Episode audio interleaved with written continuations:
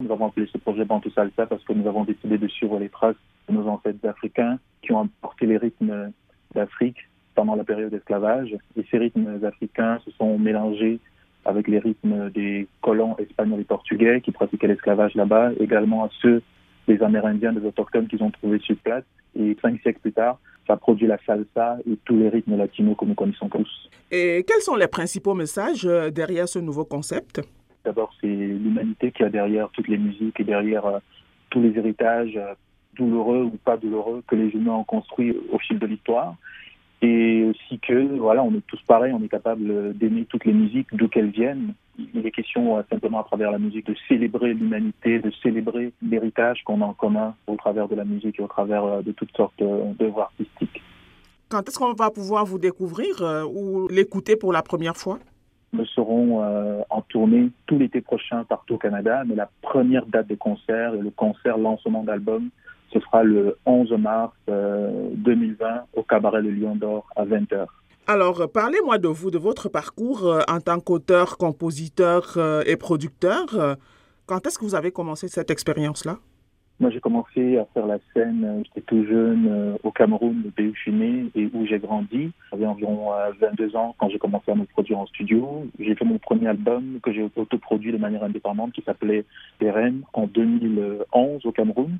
Et grâce à cet album-là, j'ai pu aller jouer en France et j'ai pu être invité au Francophonie de Montréal en 2012. C'est ainsi que j'ai découvert le Québec. Et par la suite, j'ai joué dans plein de festivals au Québec. Je me suis installé ici avec ma compagne et euh, j'ai créé mon propre studio et j'ai créé mes deux propres studios d'enregistrement et mon label euh, de production indépendant il y a de cela deux ans aujourd'hui parce que j'ai réalisé que il était très important euh, pour un artiste en Amérique du Nord de maîtriser tous les aspects de sa production et de son développement.